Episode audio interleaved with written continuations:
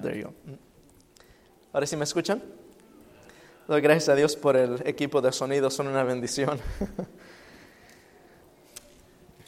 Vamos a ir al libro de Apocalipsis. Apocalipsis rápidamente. Vamos a ir al libro de Apocalipsis capítulo 12. Un amén cuando lo tengan.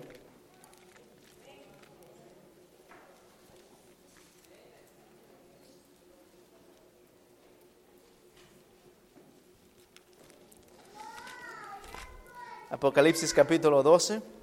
Cuando tengan un amén, si no lo tienen, misericordia. Y antes de empezar a leer del libro de Apocalipsis capítulo 12, quisiera compartir con ustedes una historia breve. Más o menos como en el año 2001, 2002, había una familia que estaba por primera vez siendo introducida al Evangelio. Y esta familia, al estar escuchando del mensaje del Evangelio, empezaron a escuchar que Cristo viene y empezaron, llegaban a la casa de esta familia un, un grupo de hermanos de la iglesia valientes. Y llegaban a compartir las buenas nuevas y cantaban hermosos himnos como los que nosotros cantamos usualmente en nuestros uh, servicios de, uh, sábado por la mañana. Y esa, esa familia exactamente estaba pasando por una crisis en la cual el padre había enfermado gravemente. Pero al poder escuchar, al poder escuchar esos mensajes, esos cantos, el mensaje que estas personas traían a él, aparentemente parecía que la luz empezaba a resplandecer en medio de las tinieblas. Y aun cuando el cáncer estaba carcomiendo y comiendo el cuerpo completamente de aquel hombre en esa cama, parecía que la, la esperanza estaba resplandeciendo en su mente y finalmente podía ver la luz. Aquella familia se llenó de bastante gozo al poder ver que Dios podía ayudarles a obtener la victoria. Ellos pudieron escuchar ese mensaje y el mensaje que se les era traído a esa familia parecía indicar y estar completamente calculado como para poder ayudar a la situación desesperada que esta familia estaba viviendo. Y, y, y rápidamente empiezan a abrazar estas enseñanzas, esos himnos, esos temas que estaban siendo compartidos, sin saber que un año y medio más tarde aquel hombre que un día pudo escuchar la bendita esperanza de la segunda venida de Cristo Jesús, iba a morir con ese deseo en su corazón. Al final de esa experiencia, aquella familia queda completamente destrozada y empiezan a apartarse de aquel mensaje. Parecía que algo había fallado. Parecía que el mensaje que se les había compartido a ellos no era el mensaje que habían escuchado. ¿Por qué razón es que Jesús no pudo aliviar el dolor de aquel hombre? ¿Por qué cuando esta familia empezó a caminar con el Evangelio, a abrazar las enseñanzas, las doctrinas, aparentemente parece que todo no funcionó y empiezan a apartarse de aquel que había traído tanto consuelo a su corazón? Y hermanos, ese mismo llorar, ese mismo chasco y dolor que existió en el corazón de aquella familia, de igual manera existe muchas las veces, a menudo hoy en día en nuestras iglesias, y muchas de las veces uno se llega a preguntar, ¿por qué, Señor? ¿Por qué? Cuando se trata de servir a Dios en medio de la bendición y la prosperidad, es muy fácil seguirle. Pero cuando Dios empieza a llamar a un pueblo en medio de la dificultad y el conflicto, ahí es donde viene la dificultad. Vamos a ir al libro de Apocalipsis capítulo 12, versículo versículo 9.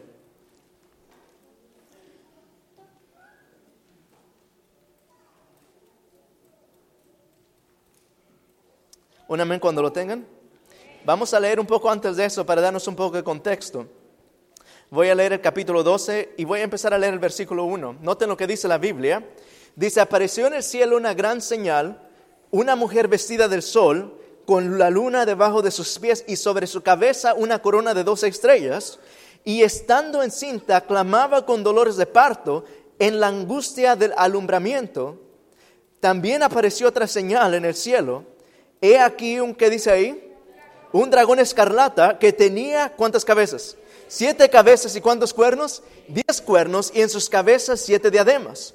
¿Qué hay con estas dos entidades? Una representa a la mujer Y de acuerdo a la Biblia, Jeremías, y, eh, Efesios y otros pasajes, cuando empezamos a nosotros a leer en la Biblia que se menciona la palabra mujer en libros de la Biblia, en el contexto, podemos ver que esto significa o está haciendo alusión a una, ¿qué cosa? Ayúdenme.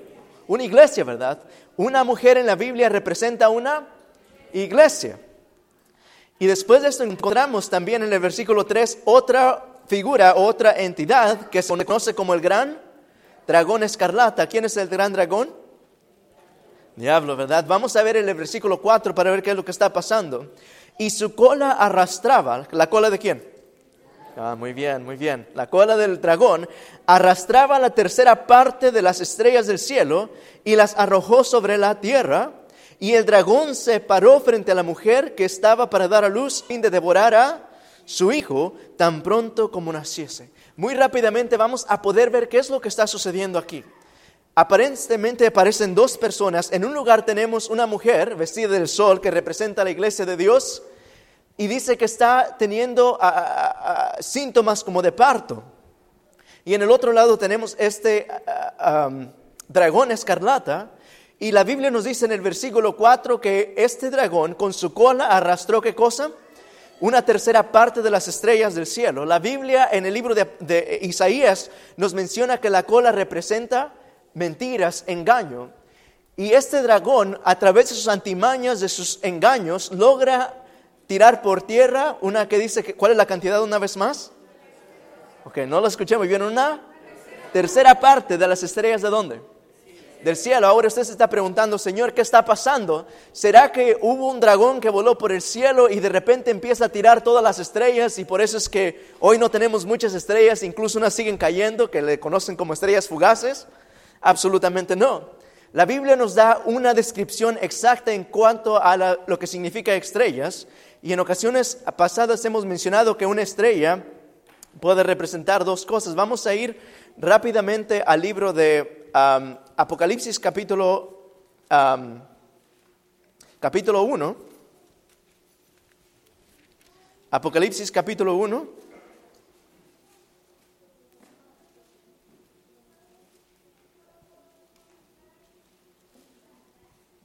Nos menciona una descripción acerca de las estrellas, de versículo 20. Cuando lo tengan, dicen amén.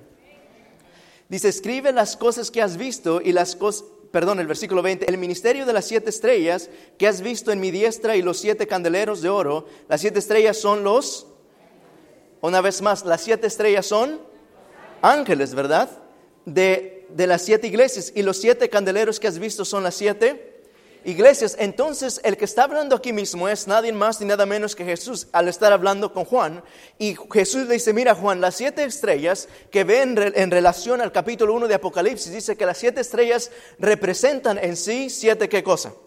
Siete ángeles.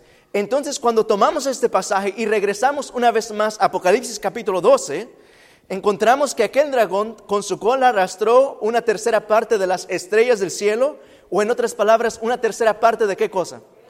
De los ángeles de, del cielo de Dios. Ahora, hermanos, ¿cuál es, ¿cuál es el punto acerca de esto? ¿Qué es el significado de esto en relación al mensaje que estamos dando esta mañana y en relación a la introducción que hemos dado hoy en día? Hermanos, si nos podemos a pensar, quiere decir que este dragón, eh, Satanás mismo con sus engaños, con sus mentiras, con sus antimañas, con todo su tren de, maldad, logró echar por tierra una tercera parte de los ángeles del cielo. Ahora quiero que piensen esto un poco. Quiere decir que en el cielo ha quedado un qué? Un vacío, ¿verdad? Una tercera parte ha sido echada por tierra. Y no solamente en el cielo, pero en el corazón de Dios existe un vacío. Una tercera parte de sus ángeles que estaban para alabarle, para servirle, para darle honra y gloria ha sido echada por tierra. Pero ¿qué tiene que ver esto con nosotros, pastor, hoy en día? Mire, hermanos, hay un lugar en el corazón de Dios, el cual solamente aquello que Dios ha diseñado para que lo llene puede llenarlo una vez más. Así como nosotros como hombres, como nos dice un hermoso libro de la educación, página 124, párrafo 2, nos dice lo siguiente, que el hombre creado para estar en armonía con Dios. ¿El hombre creado para estar qué? En armonía con Dios. Solamente en esta armonía o en este compañerismo puede encontrar su verdadera vida y su desarrollo. Creado para estar en comunión con Dios, no puede encontrar en nada más aquello que pueda aplacar y apagar los deseos más sinceros de su corazón. Solamente Jesús puede llenar ese vacío que tiene en su corazón hoy en día. Y de igual manera Dios ha creado sus hijos, Dios ha puesto sus ojos sobre usted, ha puesto sus ojos sobre mí. Y hay lugares en el corazón de Dios que solamente usted puede llenar. Nosotros pudiéramos llenar esta iglesia completamente, pero si usted no está aquí, hay un vacío en el corazón de Dios aún. Así es que con esto podemos entender que hoy en día en el cielo, al principio de, todos esos sucesos, ha, existido violencia en contra, en contra del reino de Dios. Una tercera parte de los ángeles del cielo echado, han sido echados por tierra. Y quiere decir que hoy en día existe un vacío en el corazón de Dios. Pero ¿qué es lo que Dios quiere hacer con esto? ¿Qué tiene que ver esto con nosotros? Vamos a ir al libro de, el libro de Isaías muy rápidamente. Vamos a ir al libro de Isaías. Y Dios en búsqueda de llenar una vez más ese vacío hace algo aparentemente sorprendente. A través de la historia del mundo podemos ver en Génesis capítulo 1, versículo 1, que Dios creó los cielos y la tierra Dios pudo traer luz a este mundo de oscuridad. En Génesis capítulo 2, versículo 4, Dios empieza a formar al hombre del polvo de la tierra y sopla en su nariz el aliento de vida.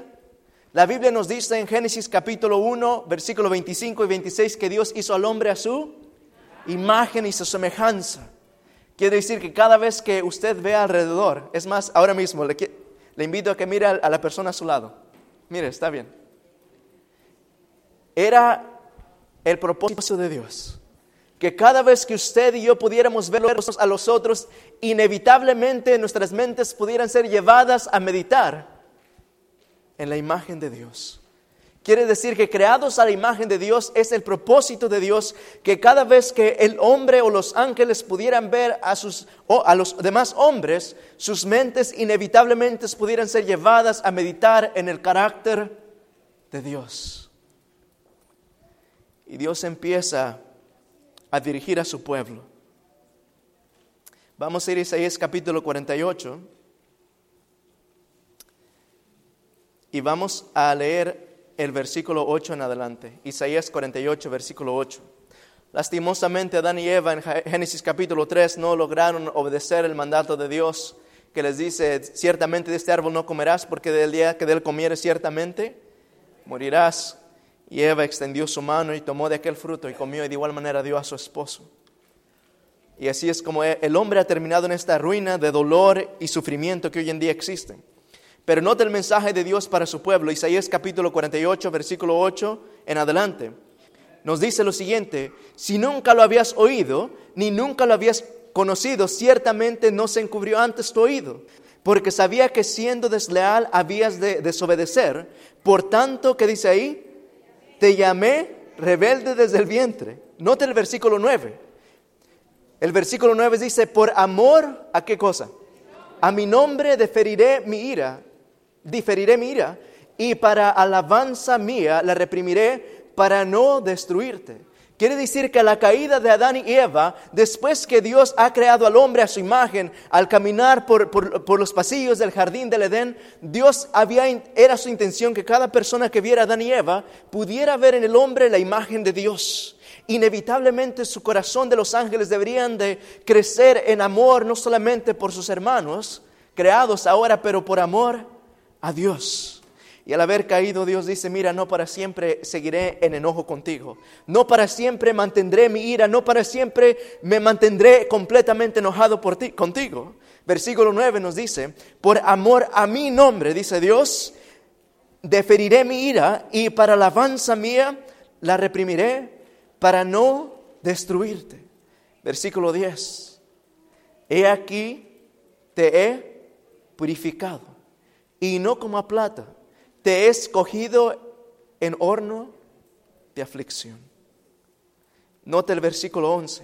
Dios dice, por, mi, por mí, por amor de mí mismo no haré, no lo haré, para que no sea mancillado mi nombre y mi honra no la daré a otro. Hermanos, cuando se le ha arrancado de las manos de Dios una tercera parte de los ángeles, Dios empieza a rogar con aquellos ángeles a ser restituidos una vez más. Pero al no obedecer, al seguir en sus caminos de desobediencia, fueron echados por tierra. Pero ahora Dios empieza a instituir una nueva creación, empieza a crear al hombre y lo hace a su imagen y su semejanza. Pero el hombre de igual manera desobedeció a Dios a través de las mentiras de Satanás. Pero en el corazón de Dios dice, no, este no me lo quitas, este no. Y Dios se pone con un pensamiento en mente dice, mira, por amor de ti, voy a, restringir mi ira. Por amor a ti, voy a atrasar mi enojo y mi coraje.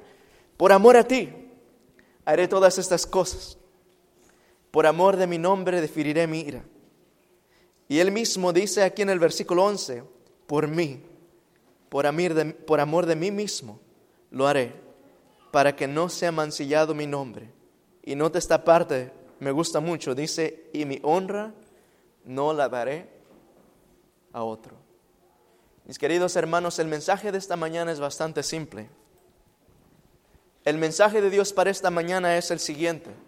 Aun cuando uno aparentemente empieza a caminar en caminos que no son de Dios, aun cuando empezamos a poner a un lado la la responsabilidad que Dios nos ha dado sobre nosotros. Aun cuando aparentemente no empezamos a caminar por los caminos de Dios, Dios en esta ocasión te voy a desechar, te voy a echar afuera. Dios dice, voy a, restringir mi enojo, mi ira. Y dice, mi honra no la daré. ¿A cuántos más dice que la dará?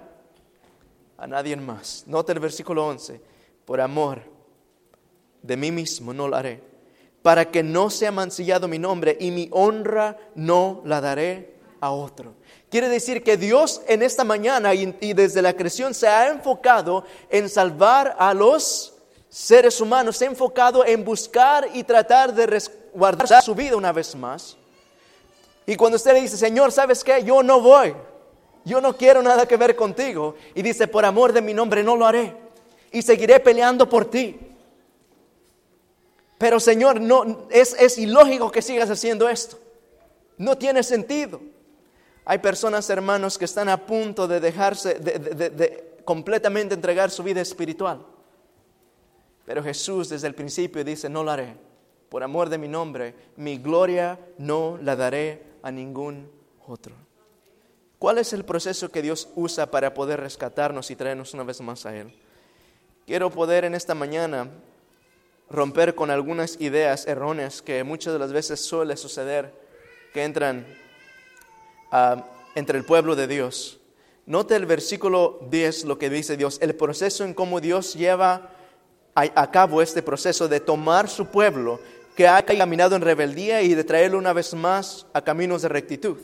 Note lo que dice en el versículo 10. He aquí, ¿qué dice ahí? Te, ayúdenme, purificado, ¿verdad? Y no como a plata, te he escogido en horno de qué cosa. La manera en cómo Dios llama a su pueblo, uno piensa que siempre Dios llama a su pueblo en medio de, la abundancia y de todas estas cosas buenas, pero muchas de las veces, específicamente cuando nos aproximamos durante los últimos minutos de la obra de salvación, Dios en su desesperación usa un método muy interesante y Dios dice, te he escogido en el horno de aflicción. No, pero pastor, la Biblia dice que todas las cosas le vienen a bien. Pero la Biblia dice, con amor eterno te he amado. Es verdad, hermanos. Es verdad que Dios nos ha dicho cada una de estas cosas, pero en esta última jornada, al estar Dios desesperadamente tratando de salvar a su pueblo, de traerlo en una relación íntima y establecida con Él, Dios dice, te he escogido en el horno de aflicción. ¿Qué es lo que Dios está tratando de decirnos en esta mañana?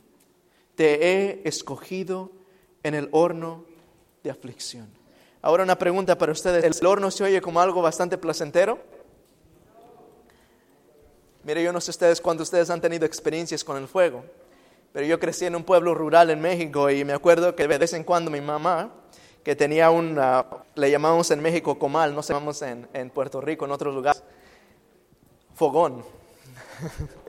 Ella sí las ponía en, ese pedazo de, de, barro. Y entonces cuando una tortilla estaba empezando, dale vuelta a la tortilla. Y yo estaba pequeño y me, acuerdo correr y empezaba a ver el fuego y, yo le metía los palos más. Y dice, dale vuelta a la tortilla que se queme. Me acuerdo levantar mi mano pequeña y darle vuelta. Y cuando daba la vuelta a veces pegaba el, el, fogón o el comal, no sé cómo le llaman ustedes. ¡Ah! Y después de eso, dale vuelta a la tortilla otra vez. A veces las madres saben, son una bendición.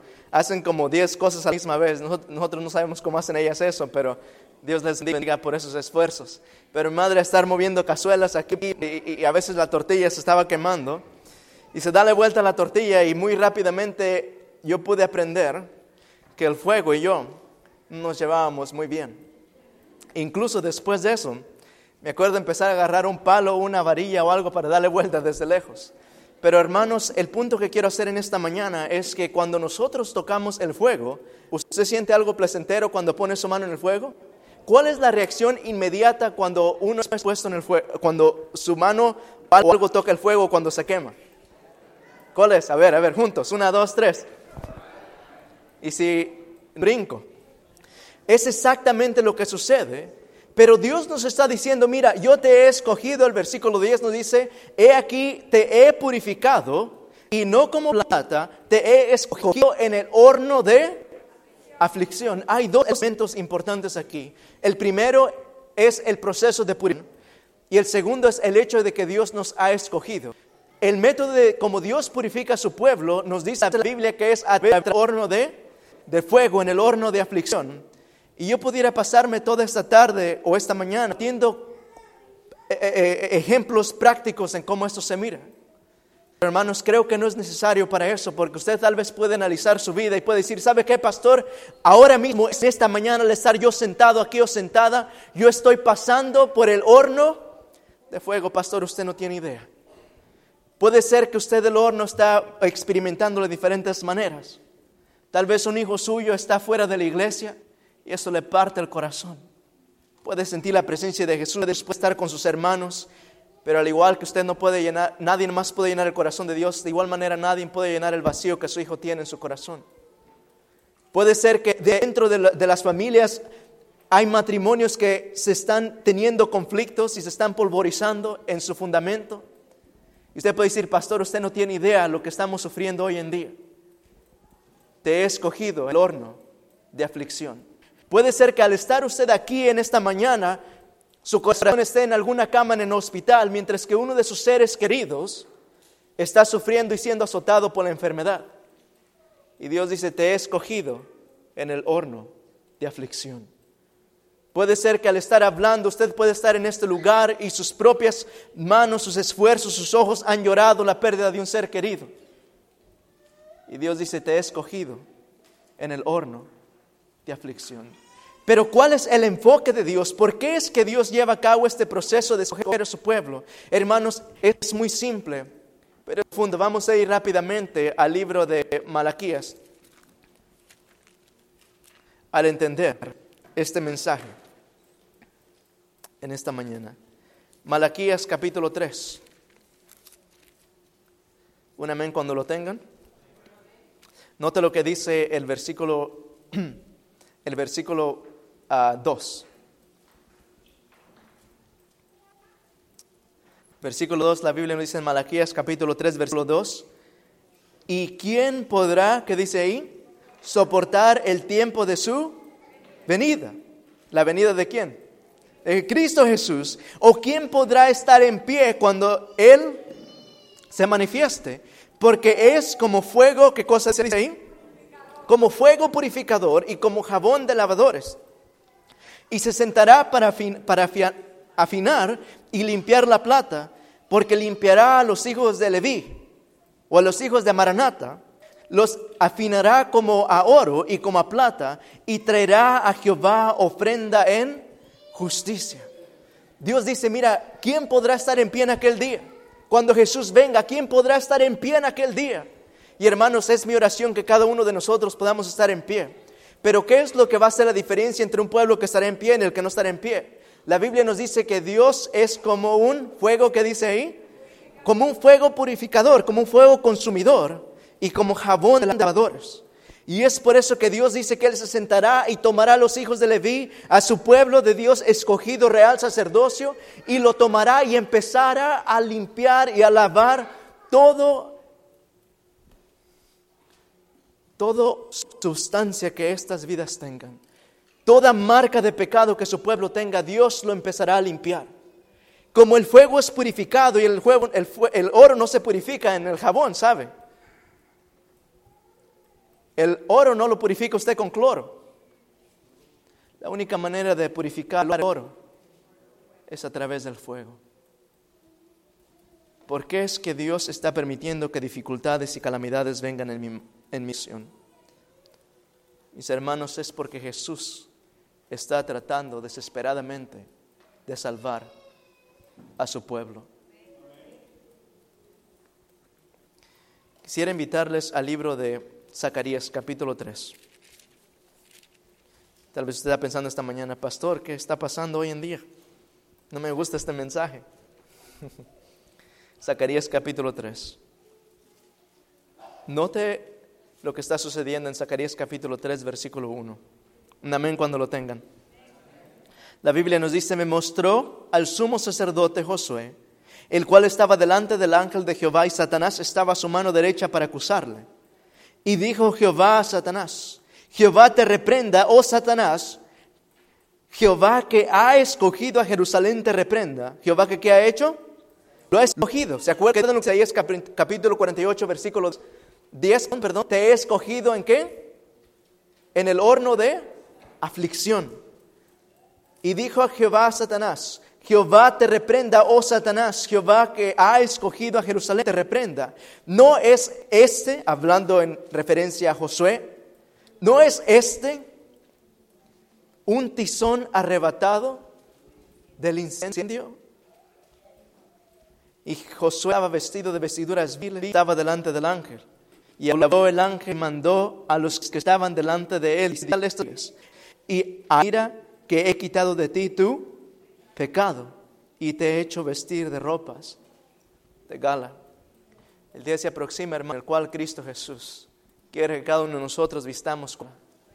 Pero antes de experimentar esas ropas de gala, hemos de experimentar el horno de la aflicción. Y sabe, tal vez usted está un poco temeroso en esta mañana y puede decir, oh, pastor, yo no quiero este tipo de mensaje.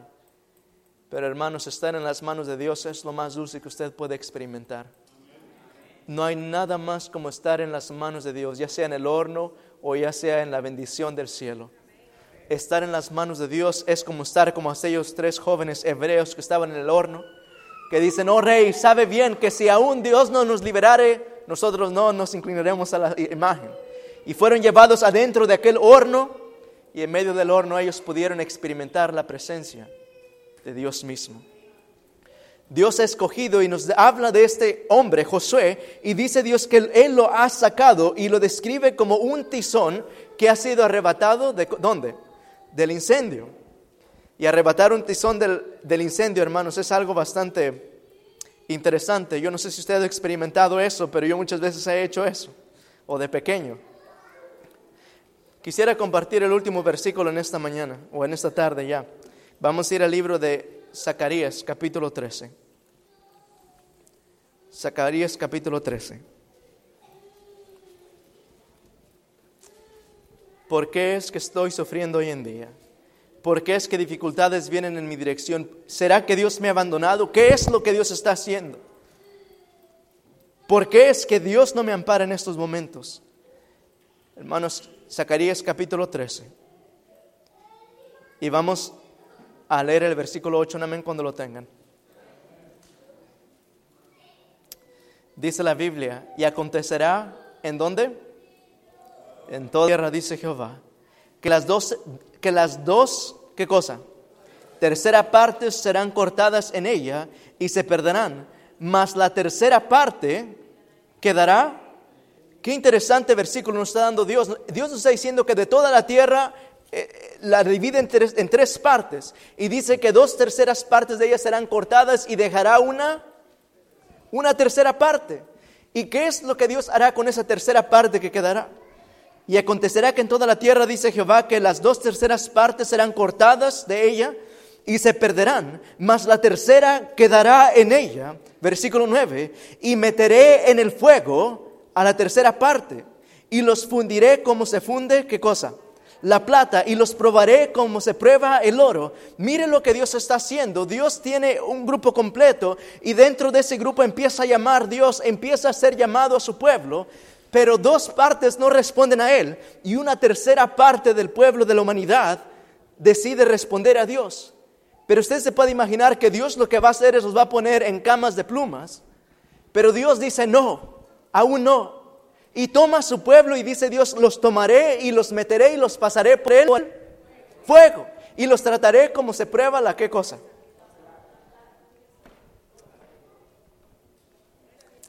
Y meteré en el fuego la tercera parte, el remanente que quede, los meteré a través del fuego y los fundiré como se funde la plata y los probaré como se prueba el oro. Él invocará como resultado de esa prueba, Él invocará mi nombre y yo oiré y diré pueblo mío.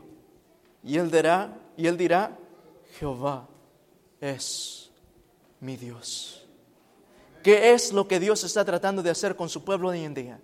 Cuando usted siente el fuego del horno de la aflicción golpear su vida, y muchas las veces somos muy rápidos y decir, ah, Dios me ha abandonado, Dios no le importa, estoy muriendo espiritualmente, se está destruyendo mi casa, mis finanzas están polvorizándose, estoy, mi vida está siendo destruida, Dios no me escucha, Dios no contestó mi oración como le pedí, pero en el proceso Dios dice, mira, esta tercera parte es mía y mi gloria no la daré a nadie más. Y Dios toma con amor esa tercera parte y la toma y la pasa por el fuego de la aflicción y la prueba como se prueba el oro. Y la prueba como se prueba la plata. Pero al final dice que este grupo, dice él, él invocará mi nombre y yo le oiré. Y diré, pueblo mío, y él dirá, Jehová es mi Dios. Mis queridos hermanos, ¿qué es lo que Dios está haciendo? Punto número uno, hay una tercera parte, tercera parte vacante en el cielo que existe en el corazón de Dios hoy en día. Dios ha creado a sus hijos a su imagen y en medio de esta crisis Dios nos da libre albedrío y Dios está desesperadamente tratando de una vez más llenar esa población en el cielo. Pero Él dice que la manera en cómo lo hace es un proceso bastante interesante. No es simplemente llamarlos, no es simplemente traer y que entre cualquiera que quiera. Pero Dios dice, mira, te he escogido en el horno de la aflicción. Pero no te preocupes, que yo he pasado por él. Mis hermanos, y Dios está tomando su pueblo. Y mientras que el pueblo se piensa o cree que Dios lo ha abandonado, que Dios no escucha las oraciones, que Dios ha permitido que sus seres queridos mueran, que Dios ha permitido que sus seres queridos caigan en calamidad, que sus seres queridos sean azotados por la enfermedad, que su pueblo esté falleciendo hoy en día en estas últimas horas de la obra de salvación, mientras que su pueblo está desesperadamente diciendo, Dios nos ha abandonado. Dios dice, te estoy salvando, te estoy purificando. Y algo que es pasado por medio del fuego, una y otra vez, le llaman que está hecho al final a prueba de qué. Dice, esto está a prueba de, de fuego. Quiere decir que Dios hoy en día está tratando de hacer a su pueblo a prueba de fuego. En el libro de Apocalipsis, capítulo 6, los últimos versículos nos dice la Biblia que habrán dos grupos de personas. ¿Cuántos grupos dije? dos grupos y cuando aparezca Jesús, como lo describe en Isaías, que es como un fuego resplandeciente, un grupo de personas dice, ¿quién puede estar en pie delante de Él? ¿Por qué? Porque es como fuego consumidor. Hermanos, estar en la presencia de Dios no es una broma.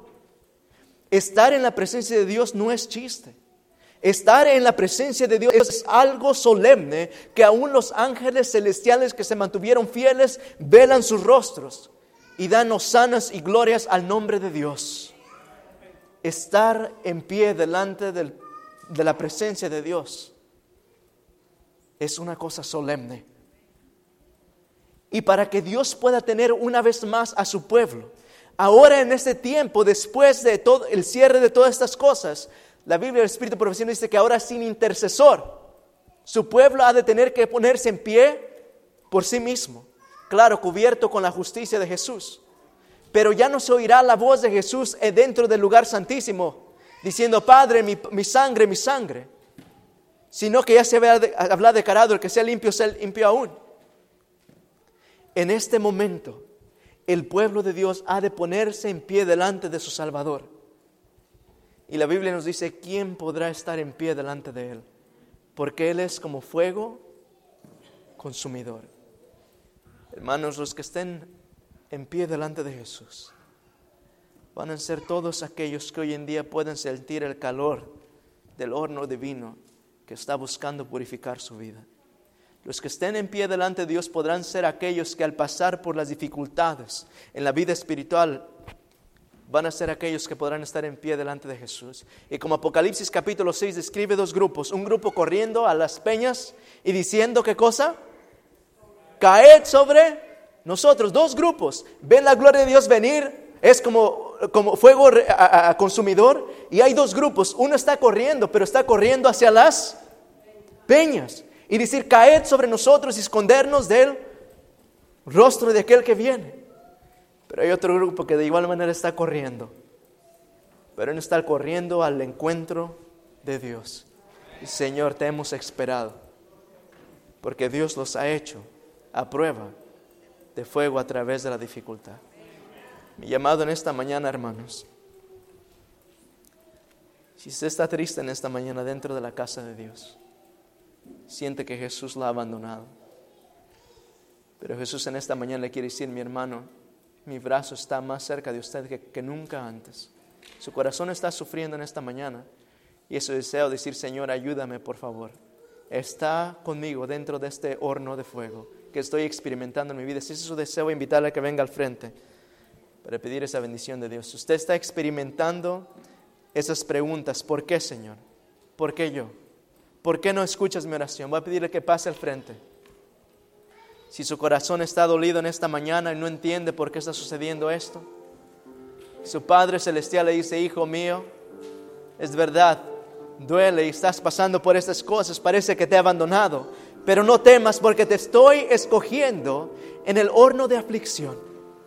Aún en medio de la dificultad y la adversidad, estoy tratando de salvar tu vida.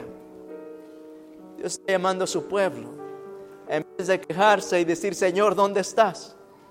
Poder ver el rostro por fe de nuestro amante Salvador. Dios les bendiga. Amén por venir, hermanos. Si usted puede ver el llamado de Dios y decir, Señor, tal vez en esta mañana yo no estoy en el horno de aflicción, pero Padre, yo en realidad quiero que purifiques mi vida, porque solo aquellos los que están hechos a prueba de fuego podrán repopular una vez más el vacío que está en el cielo. Y eso desea decir, Señor, yo quiero que tú purifiques mi vida. No me dejes así, Señor, estoy muy confortable. Estoy muy en paz, Señor. No me dejes así. Haz lo que sea necesario, pero sálvame. Y juntamente conmigo toda mi familia. Ese es su deseo. Decir, Señor, sálvame. Estoy muy confortable. Venga al frente. Oremos, hermanos. Nuestro Padre Celestial. Señor, estamos agradecidos por nuestro Señor Jesús. Padre, este mismo Salvador tierno y dulce, el cual en aquella tarde oscura, al estar colgando de un madero, gritó hacia el cielo, Padre, Padre, ¿por qué me has abandonado? Padre es el mismo que entiende el llorar y el gemir de su pueblo en esta mañana. Es el mismo Jesús que simpatiza con la madre cuyo corazón está quebrantado. Es el mismo Jesús que simpatiza con aquellos que tienen sus seres queridos tendidos en camas en estos momentos. Es el mismo Jesús que simpatiza con aquellos que han enterrado el tesoro más preciado que han tenido en sus vidas. Padre, es el mismo Jesús que está pasando a su pueblo a través de ese proceso refinador a manera que en aquel día el fuego de la segunda muerte no pueda tocar sus cuerpos. Mi Padre Celestial, entregamos tu pueblo en esta mañana una vez más. Y Padre, que nos mantengamos fieles a Dios, aun si los cielos se desplomen. Levanta de tu pueblo un grupo fiel, Señor. Y Padre, a través de este proceso, queremos pedir, Señor, que quites la cobardía de nuestros corazones y que aun cuando Dios no conteste conforme a lo que nosotros queríamos, que podamos ver la mano de Dios y que digamos, a me aferraré, en Él creeré, aún así me, me, me destroce. Though He slay me, yet will I trust in Him. Ayúdanos, Señor. Te lo pedimos en Cristo Jesús. Señor le bendiga.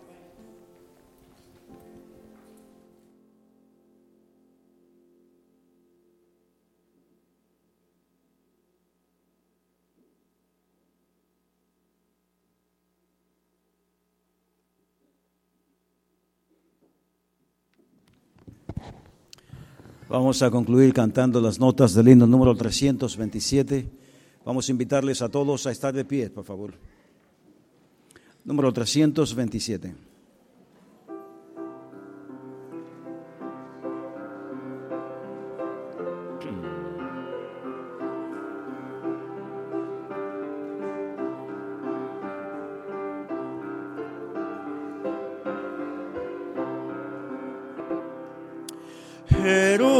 Jerusalén, mi amado hogar, anhelo en ti morar. Tus calles de oro recorrer, lo sientes como el sol. Tu río cristalino ver, hermoso sin igual y en sus verdes márgenes tranquilo reposar. Jerusalén, Jerusalén, Jerusalén, mi amado hogar, oh cuando te veré. Jerusalén, mi amado hogar, en ti no habrá dolor. El llanto no existirá, ni muerte ni clamor.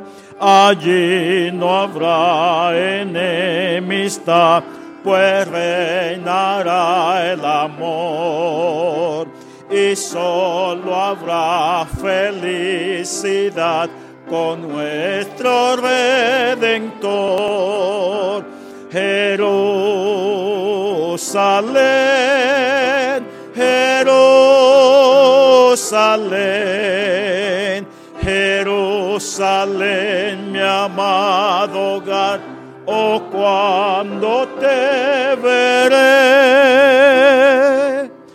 ansío pronto a ti llegar, mi celestial hogar, con mis amados que perdí, hallarme otra vez y conocer a Abraham, a Eva y a Adán y contemplar el rostro de Jesús mi Salvador. Jerusalén, Jerusalén, Jerusalén, mi amado hogar, oh cuando te veré.